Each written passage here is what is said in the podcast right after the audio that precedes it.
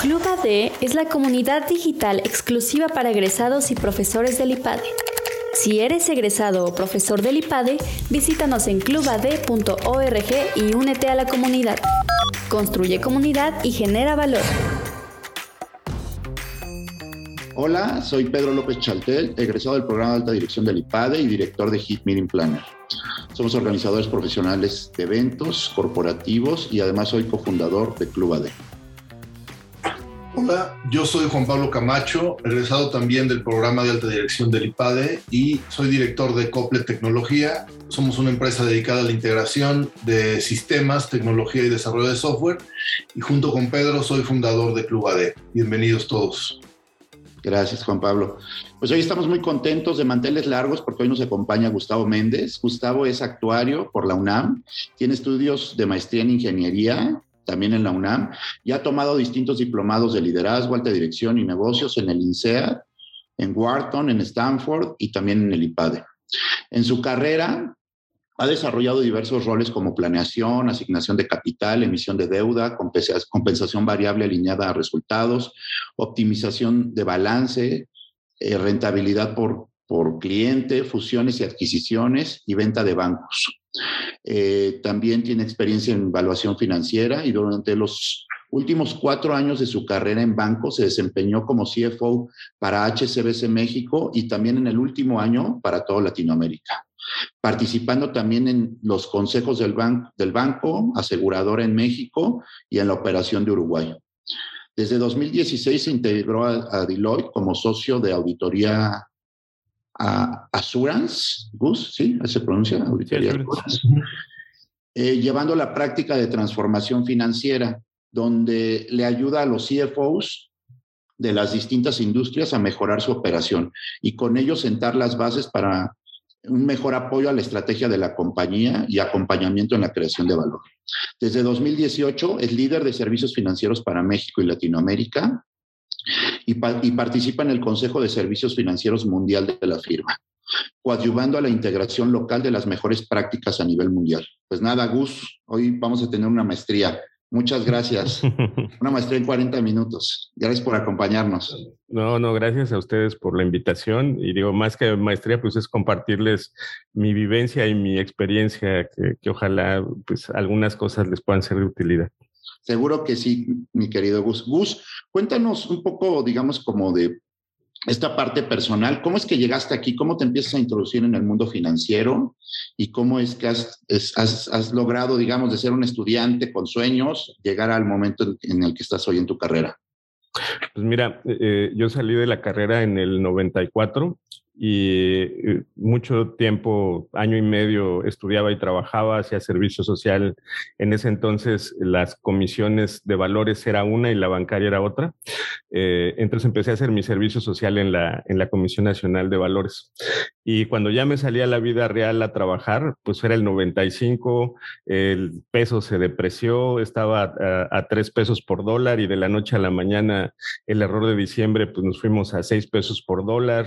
Eh, las tasas de interés que estaban eh, sobre el 20%, había días que llegaron a tocar 120% la tasa de interés en un solo día.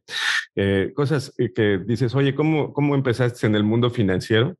Pues en una crisis, ¿no? Entonces, cuando de repente te dicen, oye, eh, ¿ves que esto está difícil? Pues sí, el 95 estuvo peor.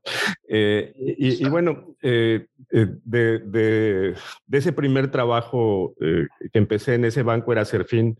después no pudo sobrevivir, lo compraron los españoles, ahora Santander. pero muchos de los encargos y muchos de los trabajos entre ese periodo entre que el banco era mexicano y estaba en su proceso de tratar de sobrevivir por sí mismo, que al final no lo logró, pues fueron eh, cinco años completos de vivir eh, temas de, y bueno, y ahora, ¿cómo buscamos capital? Eh, ¿Cómo hacemos que no se descomponga más la cartera? ¿Cómo hacemos para cobrarle estos créditos que no están pagando bien? y, y yo creo que se forja uno más en las dificultades y aprendes más de muchos temas cuando estás en modo sobrevivencia. Eh, que cuando vas a velocidad crucero, ¿no? Entonces, eh, si dices, oye, ¿qué, ¿qué, es lo que rescatas de esa época? Pues rescato que las dificultades te hacen crecer eh, y dificultades, pues esa fue una crisis, después en, en el 2000 eh, hubo otra crisis de, liquidez que no, no, había suficientes dólares y le costaba mucho a los bancos eh, operar, después trabajé en HCBC y ahí tuvimos, aparte de la crisis del 2008 que fue general en todos los sistemas financieros, una propia por los temas de lavado de dinero, etcétera, que son crisis que, que, tiene uno que recuperarse, salir y pues si hay errores como organización y como institución, pues el tema es cómo lo remedias y, y cómo cambias las cosas para que, para que todo funcione. Eh, y ahí el tema de... Eh, estar en, en, las cosas que importen, digo, sobre todo para los que nos escuchen y que son más jóvenes, eh, estás aprendiendo cuando te ponen dónde están los problemas. Y esos son los que te van a hacer crecer y los que te dan más herramientas para lo que venga después. Eh, hay, hay, un, eh, de, la, filosofía Zen dicen que eh, cuando llegas al estado de iluminación, corta leña y carga agua. Y después que ya lo hayas logrado, pues corta leña y carga agua, ¿no? Entonces hay que, la moraleja es hay que darle, ¿no? Hay que trabajarle fuerte.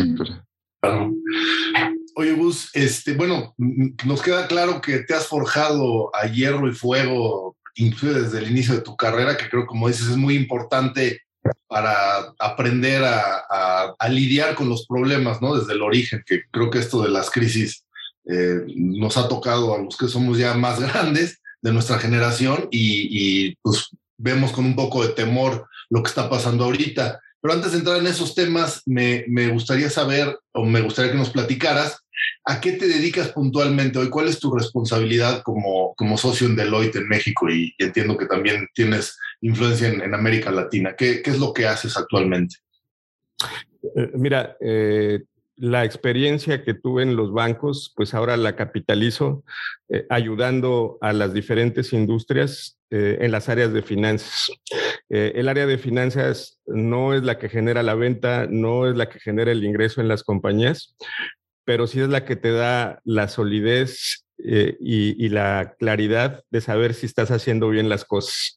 Entonces, hoy el contador tradicional o las áreas de finanzas tradicionales solamente se dedicaban eh, a dar un estado de resultados o un balance 15 días después de que cerraba el mes, pues estás viendo, como dicen, con el espejo retrovisor y algo que ya pasó que no tiene nada que ver con lo que viene eh, hacia adelante. Entonces, un financiero completo, por supuesto, tiene que tener eh, bases sólidas y muy buen control sobre los estados financieros. Eh, tiene que ser un buen guardián de los números. Entonces, en ese rol de guardián, eh, tiene que cuidar que realmente tus activos eh, están, que son, que existen y que por eso valen lo que valen y es el número que pones en un balance, que el estado de resultados realmente refleja la operación de la empresa y todo eso lo tienes que hacer de una manera muy eficiente. Entonces, eh, nosotros ayudamos mucho en, los dos temas. En que se haga de manera eficiente, lo más automatizado posible, eh, con, el menor trabajo manual, tratando de meter tecnología en todos los procesos donde esto, donde esto sea posible y a tener controles que te permitan, eh, pues, tener esa calidad de guardián para que tus estados financieros sean robustos. Y esa es como la parte operativa. Eh, pero después, la siguiente es eh, dónde empieza a apoyar el área de finanzas realmente a crear valor en la empresa. Eh, la mayoría de las empresas tienen diferentes líneas de servicios o productos o líneas de producción y a veces se vuelven tan complejas que no saben si están ganando o perdiendo. O empresas de servicios que tienen muchos proyectos y a veces algún buen proyecto subsidia a unos proyectos no tan buenos. Eh, y pero cuando tienes un análisis claro y puedes entender realmente qué es rentable y qué no, pues te permite enfocarte y gestionar, ¿no? Eh, lo, que no se mide no se gestiona y lo que no se gestiona no puede cambiar. Entonces, lo primero es tener una claridad en la medición, qué quieres medir, cómo lo vas a medir, y después tener formas de gestionarlo para tener esas mejoras que te hagan rentable en toda la compañía y que maximices el valor del, accionista. Eh, y eso ayuda mucho a, a entender en dónde invertir. Las empresas que tienen más años, que han sobrevivido más, eh, y más en estos tiempos, eh, pues constantemente están pivoteando, están cambiando a dónde dan los servicios, a qué clientes se enfocan, eh, a tratar de dar servicios complementarios a los que daban antes, y es ahí donde la función de finanzas puede agregar valor. Y la última función que tiene que hacer un buen financiero, pues es en la parte estratégica, ayudar a ver qué está pasando afuera, qué está pasando con los competidores pero también a entender qué le pasa a mi compañía, tanto en el muy corto plazo como en el mediano y largo plazo. Entonces, por ejemplo, muchas de las empresas con las que trabajamos les cuesta trabajo entender sus flujos de efectivo, de repente dicen, oye, es que me quedé corto de liquidez. Esas son cosas que si tienes un buen financiero, pues nunca te debería pasar, ¿no? Siempre eh, tendrías que tener claridad de cuándo te llegan tus flujos, deberías tener claridad de que el día que sabes que no tienes flujo, ya tienes tus líneas de crédito armadas y puedes tener acceso a esas líneas de crédito para capital de trabajo. Y es en esa parte estratégica donde el financiero tiene que ayudar a la compañía a que pueda seguir haciendo su labor, su razón de ser, con estas bases sólidas que, te dan la liquidez y el, y el capital atrás. Muy bien, qué interesante. Gus, ¿hay una receta secreta, digamos, como para ayudar a, todas las empresas? ¿O más bien tiene que ver con su tamaño, con el sector al que pertenecen, no sé, con la personalidad del CEO? O sea, ¿cómo, cómo, cómo van acompañando a las empresas para este perfeccionamiento financiero? Mira, eh, obviamente digo, si hay algo que tiene la firma como firma, eh, son prácticas globales. Y en estas prácticas globales eh, han sido muy ordenados desde siempre en ir describiendo metodologías y mejores prácticas. Eh, entonces, una de las grandes ofertas que tiene la firma es que cuando llegas con un cliente no llegas a inventar el hilo negro, llegas con una metodología clara, con, con, una receta de, de cocina, digámoslo así, donde sabes qué tienes que tener desde lo básico a lo más avanzado. Eh, y después, lo que sí depende del tamaño de cada compañía es que pues no necesariamente todas pueden estar en las mejores prácticas porque a veces por pues, la escala no da, ¿no? Entonces, si tienes una compañía pequeña, pues no es para que le metas mucha tecnología, pero sí para que le metas tecnología donde importa, ¿no? Eh, entonces, lo que hay que entender es el tamaño de la compañía qué es lo relevante para esa compañía y donde desde finanzas en estos cuatro puntos de eficiencia, control, entender la rentabilidad y buscar la estrategia, donde pues se puede agregar eh, mayor valor. Y, hoy lo que tú ves, eh, el, el, financiero o el CFO de la compañía eh, debiera ser el brazo derecho del, del CEO para que le ayude a tomar decisiones. y una toma de decisiones más en estos tiempos tiene que ser informada e informada con datos duros. Eh, el CEO a la antigüita de este negocio lo quiero hacer porque me late, porque me gusta, porque en el pasado lo he vivido, pues ya no es una manera exitosa de hacer las cosas, porque el mundo está cambiando tan rápido, las formas de llegar a los clientes, la velocidad con que un negocio nuevo puede desplazar a un negocio establecido, eh, es tan rápido que lo que hiciste en el pasado, pues no te sirve para eh, organizarte en, el futuro. Entonces, eh, todas las decisiones pues tienen que estar basadas en, datos duros y es ahí donde el financiero tiene que ser la mano derecha del, del CEO cuando no se apoya, eh, el síntoma, eh, digamos, que, se tiene es cuando platicas con un CEO o cuando platicas con un consejo. Eh, lo primero que te dicen es, los números no me llegan a tiempo, no tengo claridad si de dónde estoy ganando, en dónde estoy perdiendo. Y, no me digas eh, del pronóstico de tres meses, porque ese ni siquiera lo vemos, ¿no? Entonces, si tienes alguno de estos síntomas como empresa, pues es que tu área de finanzas no está funcionando bien. Eh, y, pues es como, como en la casa, ¿no? Si no tienes un presupuesto claro, si no tienes claro en qué vas a dirigir tu, tu gasto, tu inversión, pues puede pasar lo que sea, ¿no? Cualquier día eh, se, te puede ir de las manos el, el dinero porque no los fuiste a administrar. Y de, interpretación sencilla también, ¿no? Hay muchos CEOs que no son financieros, ¿no? Que vienen más, digamos, de áreas comerciales o de otras áreas. Y, precisamente este reto también de las áreas financieras por tratar de simplificar la información, ¿no? Para que la entiendan los CEOs y, otros directores, ¿no? Para, para una mejor toma de decisiones. Sí, fíjate que en, uno de, de los bancos, eh, estaba un consejero ya mayor de la comunidad judía y alguna vez alguien le, le intentó explicar a su manera cómo funcionaba el banco. Y la respuesta que le dio le dice, mira muchacho, yo vengo de una comunidad que tiene más de cuatro mil años en el planeta y este negocio lo hacemos desde hace cuatro mil años. Y consiste en que lo que prestes lo cobres y la otra es en que seas muy eficiente en tus gastos. ¿Qué me quieres enseñar? ¿no? Entonces, eh, yo creo que es un mito que las finanzas sean complejas. Eh, yo creo que más bien el tema es que a veces a las personas nos gusta tratar de hacer las cosas complejas para a veces parecer que es algo importante, pero la realidad es que eh, el tema de las finanzas, del, del llevar el control, es un tema de orden. Y donde sí se agrega mucho valor es cómo te ayudo a tratar de ver con datos duros qué viene hacia adelante para que realmente te puedas mover y gestionar. Entonces, eh, ahí es donde realmente es donde se agrega valor. Yo soy de, los que las veo muy complejas todavía. Sabes que ese tema usa es importantísimo, el, el, aprender nosotros como socios, dueños, empresarios o gerentes de empresas, ejecutivos en las empresas, a, simplificar y entender cómo manejar estos números de manera simplificada, porque como dices, las decisiones se tienen que tomar en cuestión de minutos por la competencia, por todos los movimientos que hay políticos, sociales, económicos. Entonces es súper importante tener esa claridad en, esos números. Y, y, de ahí derivo mi siguiente pregunta. Creo que eso es como parte de la oferta de Deloitte y el área en la que tú estás en México, y, me gustaría saber a mí un poquito más de, qué, a qué tipo de empresas van dirigidos y si hay algún modelo de empresa en específico en el que ustedes se enfoquen por tamaño, por volumen de ventas, en fin, que nos platicaras un poquito cuál es tu, mercado objetivo en México.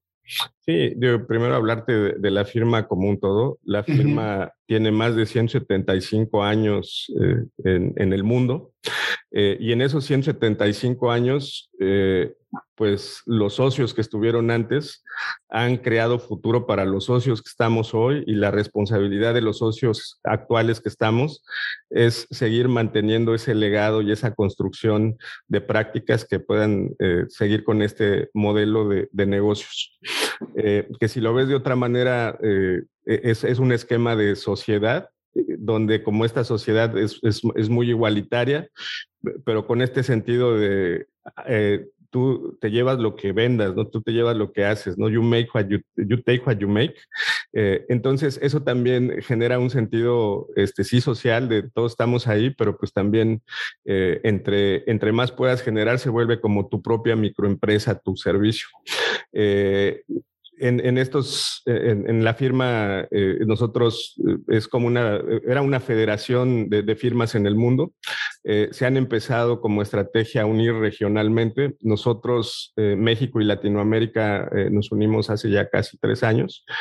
Eh, con excepción de Chile y Brasil, le llamamos al resto Spanish Latinoamérica y pues desde México Argentina estamos eh, unidos y podemos llevar servicios de lo mejor de un país a otro si es que fuera el caso, ¿no? Entonces, por ejemplo, eh, tenemos una práctica que es cyber, donde las prácticas fuertes están en México y en Argentina y si se necesita algún servicio en alguno de los otros países, pues se puede dar desde estos dos lugares dependiendo de, de lo que se necesite.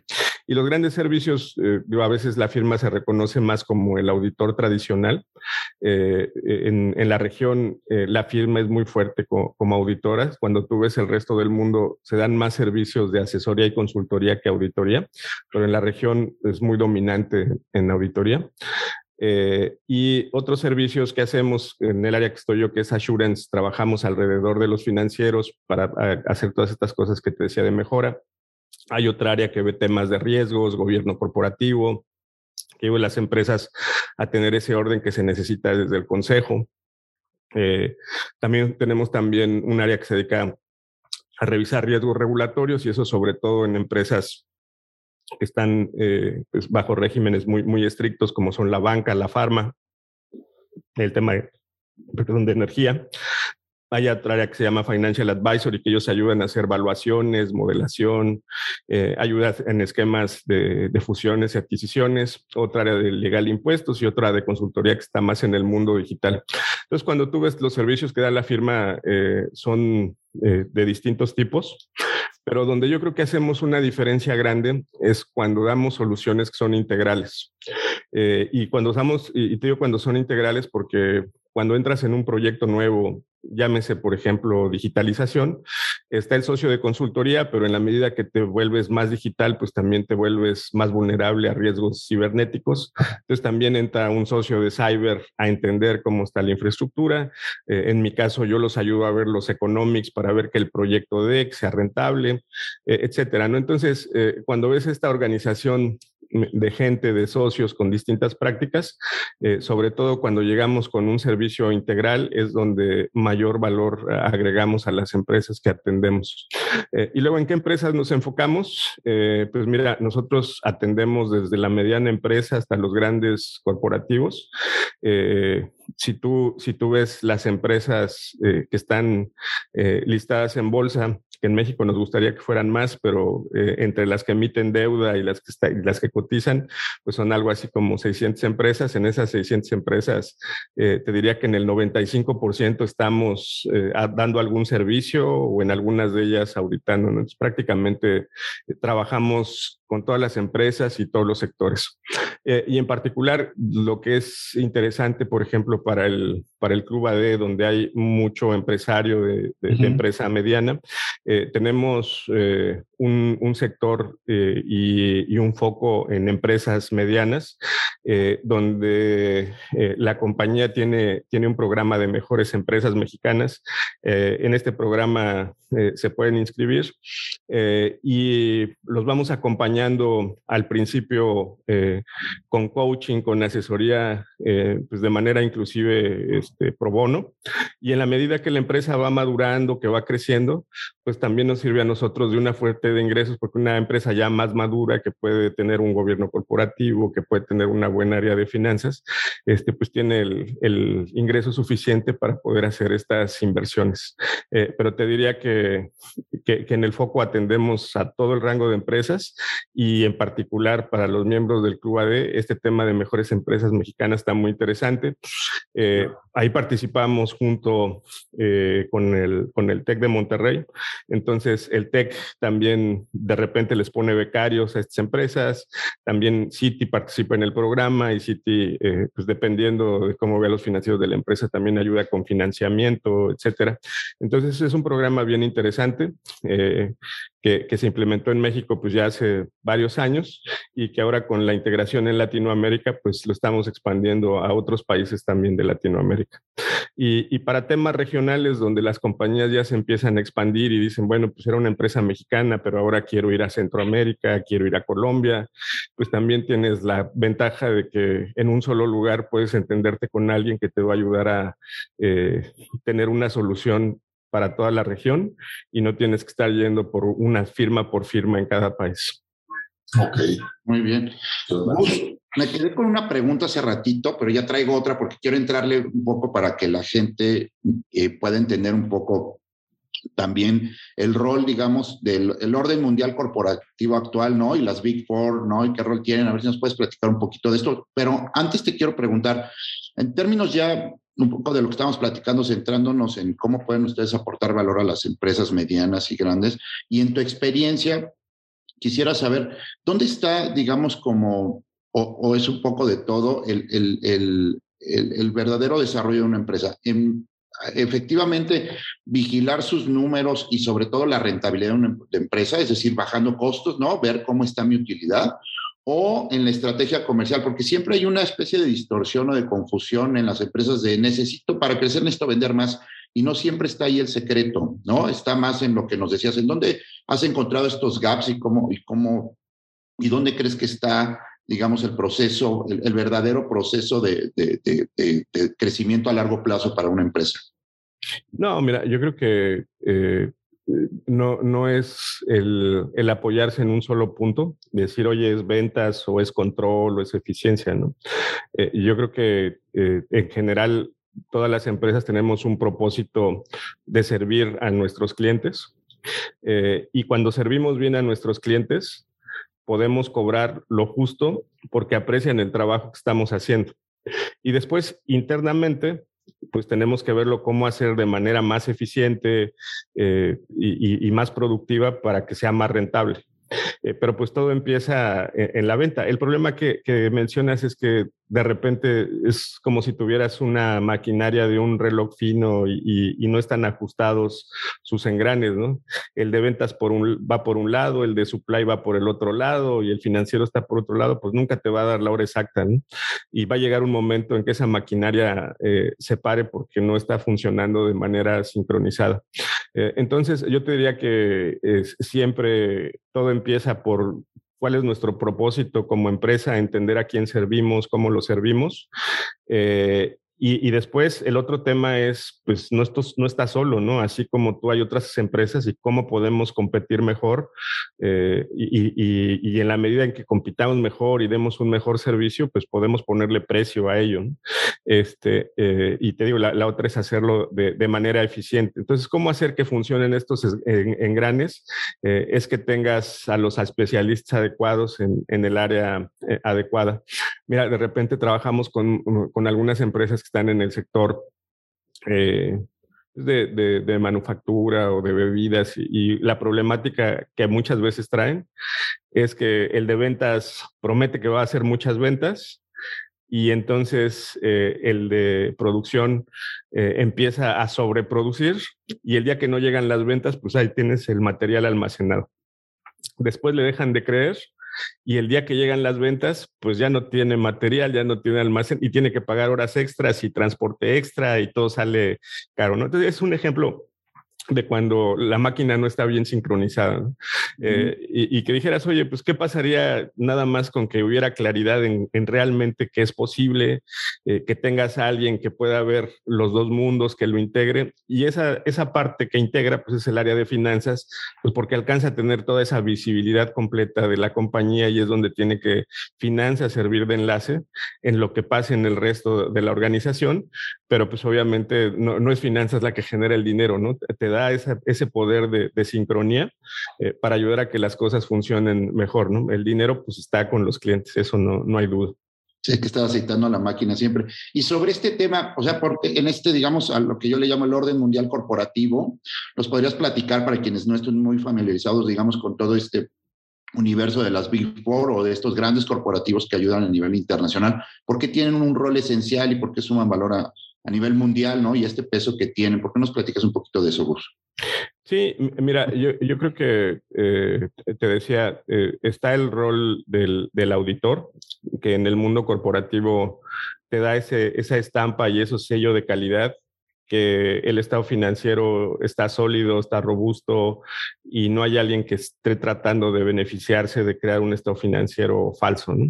Entonces, eh, los auditores, mis compañeros que son auditores, tienen una formación pues muy, eh, muy fuerte, muy sólida y sus revisiones tienen que ser muy robustas para asegurarse de que cuando den este check de que los estados financieros también realmente eso pasa, ¿no? Y en el resto de nuestros servicios, ¿en dónde, en agregamos valor? Eh, pues mira, cuando tú ves lo que pasa en las compañías, es que pues tienes gente que ha vivido en una compañía 5, 10, 15, 20 años y solamente conoce una manera de hacer las cosas. Eh, y de este lado, los que nos dedicamos a dar servicios, tenemos la ventaja de estarnos actualizando no solo con lo que pasa en nuestra práctica, en nuestra región, sino con lo que pasa en toda la práctica global. Eh, ahora todos los trabajos traen un componente alto de tecnología. Eh, y estas experiencias que nosotros tenemos, que las podemos hacer replicables en distintos clientes, es muy difícil generarlo orgánicamente en una compañía. Entonces, eh, eh, hay tres momentos importantes en, los que nosotros ayudamos a las compañías, sobre todo cuando damos servicios. una es cuando de repente dicen, ¿sabes qué? Sí, sé cómo hacerlo, pero no tengo gente. Ayúdame con gente que me venga a, apoyar para realizar eh, ciertas organizaciones, trabajos, servicios. Eh, y hay otras donde dicen, ¿sabes qué? Aquí sí es un conocimiento que no tengo, es un conocimiento especializado y ahí es donde necesito que me ayudes con mejores prácticas para llevar la empresa al siguiente nivel. Eh, y la última es sobre todo en empresas que son muy grandes. Muchas de ellas tienen áreas que funcionan con contrapesos y de repente el director general dice, sabes que necesito que alguien medie entre estas dos áreas y que me dé un punto de vista diferente para entender qué está pasando.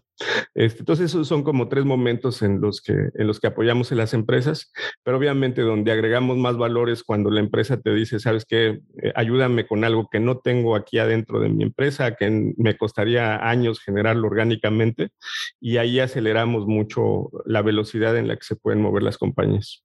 Claro, interesante. Gus, y en, ese mismo eh, tren de ideas, ¿en qué momento es recomendable que una empresa del tamaño que sea empiece a buscar estos procesos de, institucionalización, de formalización, eh, apoyado obviamente con, con, empresas y con servicios como lo que tú haces? ¿A partir de cuándo se deben tomar esas decisiones? No, no, mira, yo creo que este, eh, el, el, tema, el primero, el que es de, eh, como en la escuela cuando estábamos en la primaria, el sellito de, de orden y limpieza, eh, e, ese no necesariamente necesitas contratar a un externo para que te ayude, pero lo tienes que tener sí o sí. Este, pues si no, andas navegando a ciegas y dicen, pues mira, si navegas sin instrumentos, un helicóptero y el día está soleado, pues puede que no te vaya mal. El tema es el día que está todo nublado y a ver cómo te mueves, ¿no? Y lo que está pasando en estos tiempos es que cada vez hay más días nublados que, que soleados, pues más te vale tener ese, ese orden y transparencia. Eh, y la otra, como te decía al principio, es eh, si tú que eres dueño, tú que eres director general, eh, no estás recibiendo la información financiera para tomar decisiones, no entiendes dónde estás ganando, dónde estás perdiendo, no estás viendo qué está pasando con la competencia, estás viendo que tus áreas están desincronizadas entre el que produce, el que vende y, se rompe toda esta cadena, ahí es donde ya tienes síntomas de, de que estás en en un momento donde cualquier error te puede llevar a que la empresa no sobreviva con las cosas como están. Entonces, eh, te digo, siempre eh, hay que empezar por el orden y, limpieza. Y la otra es, cualquiera de estos síntomas es indicativo que tienes que, actuar de inmediato. Eh, y otro tema también que, pasa de repente en, algunas de, las compañías, sobre todo en medianas, eh, es que de repente se, pesen, se, ponen a tomar eh, productos que no entienden o no conocen. ¿no? Entonces, de repente se ponen a especular con tipo de cambio, creen que están haciendo una cobertura o son importadores y creen que el tipo de cambio, como ha estado estable, nunca se va a mover y de repente pues, te toma en un mal mes y el tipo de cambio se movió en tu contra. Este, entonces, esos riesgos que, que eh, son innecesarios eh, incurrir. Hay muchas empresas que se ponen a, tener estos riesgos eh, que, que, como dicen en el, en el tenis, ¿no? son un force errors, te los provocas tú solito. Este, entonces también esa es otra recomendación. Este, si es algo que no le entiendes, no te metas. Si hay un tema de tipo de cambio imposible predecirlo, eh, por muy bueno que seas, algún día te va a agarrar. Entonces, eh, pues hay que ser muy prudente en decir cuál es mi negocio y de qué vivo y no meterte a otras cosas que pues, no son parte de tu negocio.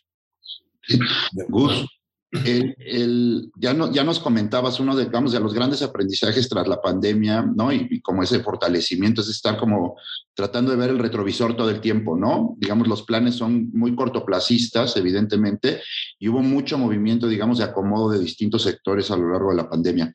Ahora, pues presumimos que estamos saliendo de la pandemia, si no hay una cepa nueva o algo, que esperemos que no, pero ¿cómo, cómo ves en tu perspectiva y con esta visión global que tienes, este, cómo está el futuro de los negocios en México, dónde están las oportunidades, qué sectores crees que se, que se estén convirtiendo más interesantes o que ya son más interesantes y cómo ves el ambiente de negocios en México para lo que resta del año y 2023. No, pues mira, yo te diría que eh, la confianza es el ingrediente clave que nos está faltando en México. Somos un poco más de 128 millones de habitantes hay mercado para vender el que quieras. Eh, el, tema es que si los empresarios no sienten que puedan tener claridad en qué va a pasar con sus negocios, eh, en qué va a pasar con cómo contribuyes en los impuestos, etcétera, pues el tema de la inversión eh, está aletargado, retraído, o de plano eh, muchos empresarios están diciendo, mira, me voy a esperar, o de plano me llevo mi dinero a, otro lado. Este, entonces, yo creo que ese, es un tema que nos está costando mucho trabajo crear este ambiente de confianza. Eh, cuando ves, oye, dices, oye, y en, el país hay oportunidades, por supuesto. Eh, ¿Dónde le ha ido muy bien al país? Eh, toda la parte agrícola, berries, aguacate, todo eso está funcionando bastante bien y la gran ventaja pues es eh, como, como decía por ahí algún economista, ¿no? Es que México de los gringos está un camión de distancia, ¿no? Y eso no lo tiene ningún otro país. Entonces, eh, el, el, estar tan cerca de, de, ellos pues nos ayuda a tener costes más bajos para trasladar eh, todas estas mercancías. las zonas que hacen manufactura hoy con el tema de los chips y lo que ha pasado en estos conflictos en, en comerciales con China, es una gran oportunidad para mover mucha manufactura de regreso hacia México. Eh, y esa manufactura, pues obviamente, mientras el consumo de Estados Unidos este, cuando lo ve regionalmente, hay estados que le está yendo mucho mejor que otros. La zona del Bajío entre manufactura y agricultura le está yendo muy bien.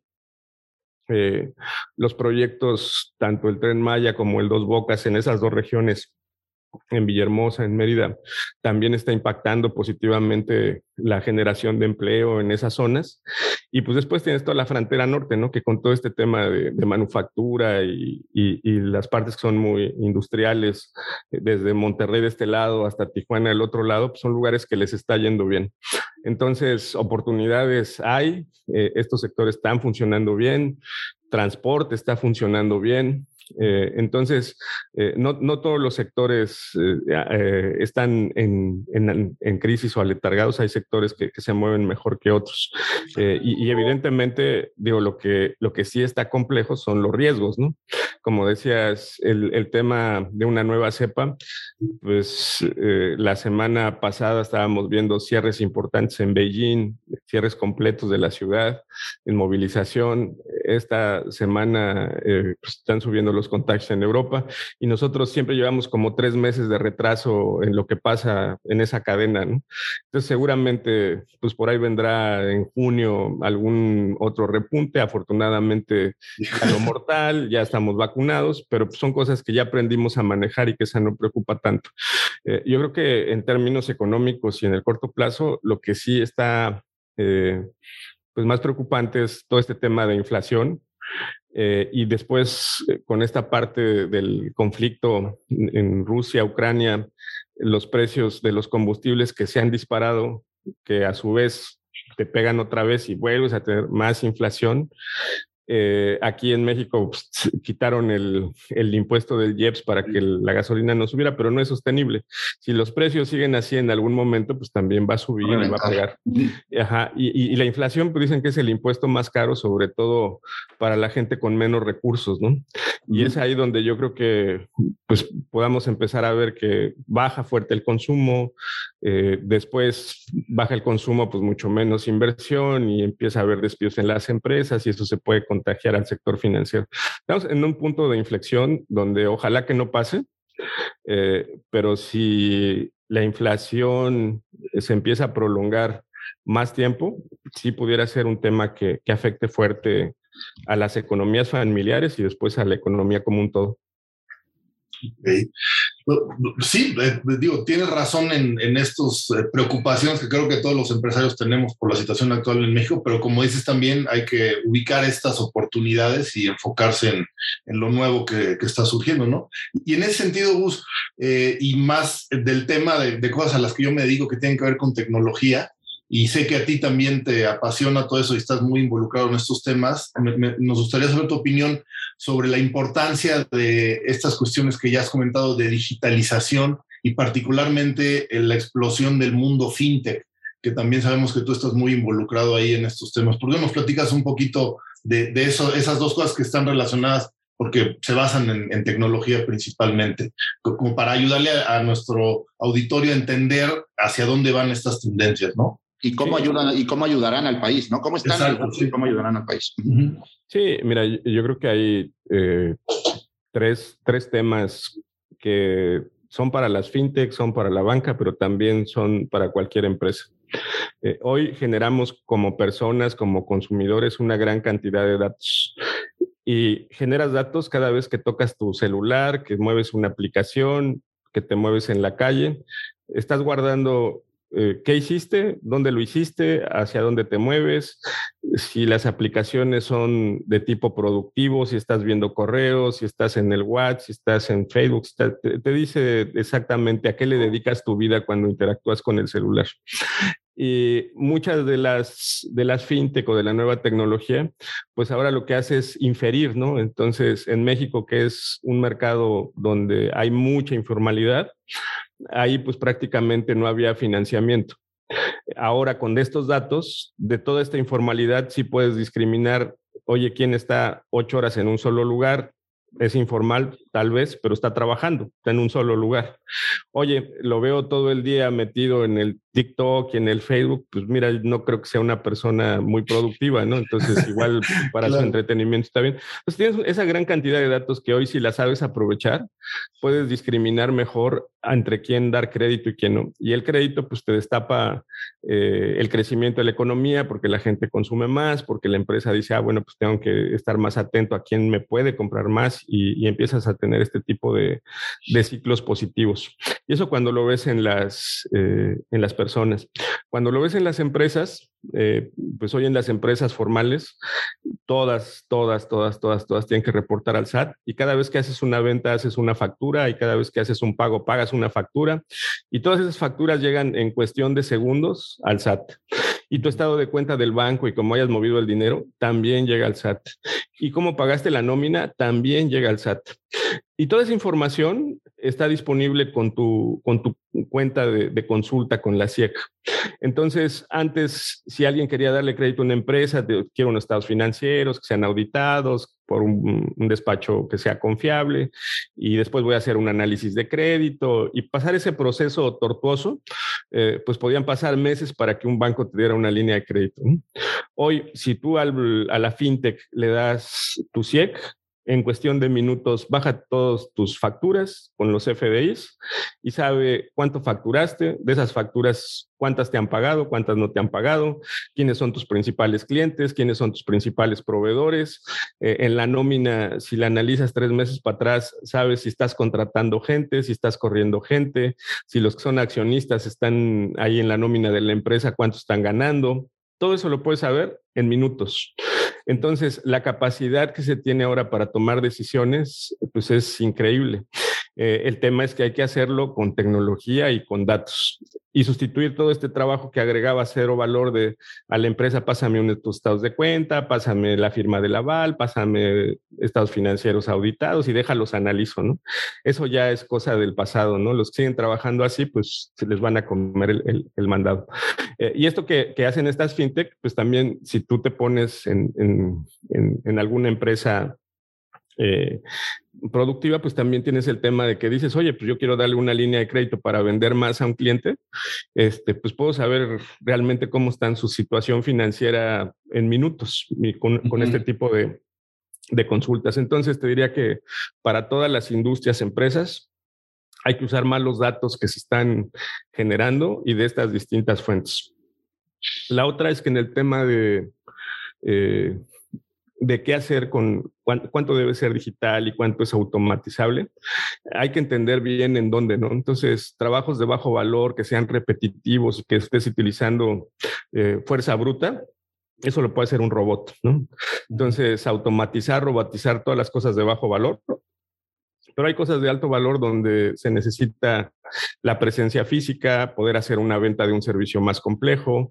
Entonces, eh, tal vez ahí sí necesitas un apoyo de alguna herramienta tecnológica para poder cerrar una venta, para poder hacer entender a un cliente cómo le funcionan mejor las cosas pero no la sustituye eh, el, trato humano que puedas tener para poder llegar a, un buen negocio. Entonces, eh, ahí es donde hay que entender ese modelo en dónde estás en el tech y en dónde estás en el touch o el digital que se le dice ahora, ¿no? Esa mezcla de cuánto debe ser físico y cuánto digital. Eh, y la tercera es que ahora pues todo lo que hacemos, mm, nos movemos eh, y, usamos, pues cada vez lo puedes hacer con la palma de tu mano. ¿no? Quieres pedir un, taxi, quieres pedir comida, quieres pedir un libro, pues pícale a tu app y te llega a la puerta de tu casa. Este, entonces también para empresas, servicios financieros, quien sea, pues cómo haces que tus servicios, productos puedan estar en la palma de la mano y que con solo una navegación muy rápida y un muy buen diseño sea consumible de manera, de manera rápida. Entonces ahí es donde eh, si, tú lo ves como tema de inversión, eh, e, es donde las empresas debieran estar invirtiendo, apalancándose mucho en los datos, en la tecnología, pero siempre pensando en el cliente al centro, no poniendo la tecnología primero y al cliente atrás, ¿no? Como dicen, no va a poner la, la carreta delante de, los caballos porque no se va a mover, ¿no? Exacto, el Lean Startup, ¿no? El, eh, Gus, eh, ya para ir cerrando, quiero preguntarte, en esta carrera, digamos, por precisamente entender mejor los datos, tener al cliente en el centro, eh, ser mucho más, eh, no sé, pragmáticos, simples, ¿no? Para acercarse al cliente. Ya vemos lo que está haciendo New Bank, ¿no? En Brasil, cómo llegó a México y con qué poder. En esta carrera, digamos, por atender los servicios financieros que evidentemente, y, y supongo que vas a compartir esta idea, permitirán también que la digamos que gran parte de la población pueda acceder, tener mayor control, mayor pago de impuestos, ¿no? Generar mayor desarrollo en distintos sectores. ¿Dónde ves el rol, tú como ex banquero, pero también ahora como asesor de fintech y como una persona muy, muy, muy vinculada a este, a este, a este sector en, mucho, en total crecimiento? Eh, hay, eh, se está, eh, están corriendo los bancos igual que las fintech, las fintech están ganando la carrera, los bancos terminarán adquiriendo algunas fintech, hay incluso ya fintechs con mayores valuaciones que bancos. ¿Cómo ves esta carrera en los próximos cinco años, digamos? Sí, hay un, hay un dicho español que, que, dice que si el viejo pudiera y el joven supiera, ¿no? Entonces, eh, yo, yo, lo que veo que pasa hoy con las fintech es que traen mucho ímpetu, muchas ideas muy buenas, eh, pero prácticas corporativas muy débiles, incipientes y que no han manejado ni crisis ni riesgos. Eh, del otro lado ves a los bancos que son elefantes que han vivido años, eh, y que saben manejar muy bien las crisis y los riesgos, pero que se mueven tan lento que no pueden cambiar sus tecnologías. Entonces, eh, eh, cuando, cuando ves estos dos mundos, los dos están incompletos, ¿no? A uno le falta lo que al otro le sobra. yo creo que el, el tema con, con la parte de la fintech es que todas estas ideas que están trayendo, moviendo, parecido a lo que pasaba en el 2000 con las dot-com, pues va a haber unas que sean exitosas, que estén en el largo plazo, pero muchas van a morir. Eh, no tienen manera de, fondear su crecimiento, no tienen disciplina para cuando llegue una crisis y el día que les llegue va a ser imposible que sobrevivan. Eh, y del otro lado de los bancos, pues difícilmente van a morir, pero, pero van a llevar una, una muerte lenta, ¿no? De, de por qué no se están moviendo a la velocidad que debieran eh, en la generalidad. Oye, ¿quién lo está haciendo bien? pues aquellos que están entendiendo cómo hacer alianzas con las fintech, eh, cómo poder eh, eh, entrar con, con, estas tecnologías nuevas. Adquisiciones estratégicas. Adquisiciones estratégicas, alianzas. La manera de verlo, el mundo ideal, es que debería ser un Lego, ¿no? En, en este modelo de Lego vas poniendo las piezas que se necesitan y pues la banca tiene todas las, toda la base sólida donde ir montándolo de arriba y las fintechs traen todas esas ideas nuevas, colores, formas que te pueden ir haciendo un buen diseño. Eh, el tema es cómo logras hacer convivir estos dos mundos que hoy te digo, los dos son incompletos. Muy bien. Eh, te quiero hacer una, no sé si vas a preguntar algo más, este, JP. Tengo un, par de preguntas rápidas ya nada más de cierre, pero... No, no, no, adelante, Peter. Yo ya, este, ya, eh, investigué un poquito de lo que me interesaba en este tema, aprovechando la, la plática con Gus. Adelante. Mira, para cerrarte, como dos preguntas en una. Si tuvieras 10 millones de dólares ahorita, Gus, ¿dónde los invertirías? ¿En qué sector? propiamente. No, mira, yo, con, estos 10 millones de dólares, ¿qué, haría este, después de, divertirme un buen rato? Eh, eh, no, mira, yo creo que eh, el, tema de, tecnología es interesante. No lo pondría todo en un solo lugar. trataría de ponerlo en cosas que están más diversificadas para que todo esto que pueda ocurrir en la tecnología eh, y, en estas aplicaciones, datos, el uso de la nube es, es, imprescindible. Este, entonces, en, una compañía como, los mismos, el mismo servicio de, nube de Microsoft o de Amazon o de Google, entre estas tres compañías pondría un, un, buen pedazo de esos 10 millones de dólares. Eh, después, en la otra, pues siempre estás buscando eh, crecimiento, innovación, y ahí buscaría dedicarle algo a este sector que, que, que esté en, crecimiento e innovación, pero pues, no, no, no tanto. Entonces, digamos que te diría, pues unos cuatro millones de dólares irían a estos de nube, otros dos a estos temas de innovación, y yo creo que los otros cuatro que me quedan eh, los dedicaría sobre todo eh, a los mercados que tienen crecimiento, en particular el mercado latino en los Estados Unidos y cómo desde México puedes dar servicio a ese mercado. Interesante. Y finalmente, si no, si tú tuvieras la oportunidad de hacer otra cosa, digamos, sabemos que estás ya muy hecho, que estás, este, tienes una gran trayectoria, pero hoy, si pudieras emprender, ¿en qué emprenderías, Gus? Mira, eh, creo que hay un tema grande en México de rezago eh, en muchos temas entre educativo, eh, de la forma de, acercar las finanzas a las personas y demás. Eh, y, pues por estar pegado a este mundo de las finanzas, los bancos, el fintech, eh, pues sí, pondría alguna fintech que tuviera algún propósito social de inclusión, pero sobre todo pues quitar todos, estos, todos estos mitos de a ese sector no le presto porque no lo entiendo, ¿no? Y, buscar estos temas de, que te decía, dónde explotar la data para entender dónde sí hay valor y dónde sí hay negocio negocio. Interesante. Pues muy interesante, nos dejas pensando, hay que hacer ahí un fondito para, para entrarle. ¿eh? sí, sí, sí. Gracias. No, a ustedes. Sabemos que te tienes que ir ahí a, la, a las reuniones con los banqueros y la verdad es que ha sido muy, muy enriquecedor, muy ilustrador y, este, y nos dejas con muchas preguntas, pero nos tardaríamos 24 horas para resolverlas todas. Entonces, creo que ha sido una muy buena probadita de, de, todo tu conocimiento, de toda tu experiencia y de cómo está el estado de las cosas en el sector financiero y cómo Deloitte puede ayudar a muchas empresas. Muchísimas gracias, Gus, por acompañarnos. No, gracias, Pedro. Gracias, JP. Muchas gracias, Gus. y ha sido súper eh, eh, interesante la plática. Creo que, como dice Pedro, deja muchas puertas abiertas para seguir buscando temas de inversión, temas de, de mejora en las empresas, que creo que es el momento ahorita, como dices, en las crisis ahí es donde hay que empezar a buscar cómo salir fortalecidos. De todo corazón, muchas gracias, Gus, y nos vemos en la próxima. Saludos a todos. Gracias, Gus. Cualquier persona que quiera contactar a Gus a través de Club AD o eh, pues estás en redes sociales, en LinkedIn y pues nada, ¿no? Si quieres darnos algunos datos ahí que tengas a la mano para cualquier persona que te quiera contactar. Ah, muchas gracias. Pues mi correo electrónico es gméndez, g de Gustavo Méndez, arroba deloitemx.com. Perfecto. Muy bien. Y si no, también en la, bio del, podcast, en, nuestras redes sociales, podrán encontrar todos los datos para, contactar a, Gustavo Méndez. Muchísimas gracias. Hasta la próxima. Gracias. Estén muy bien. Gracias, Gus. Bye. Únete en clubad.org y comparte tu legado.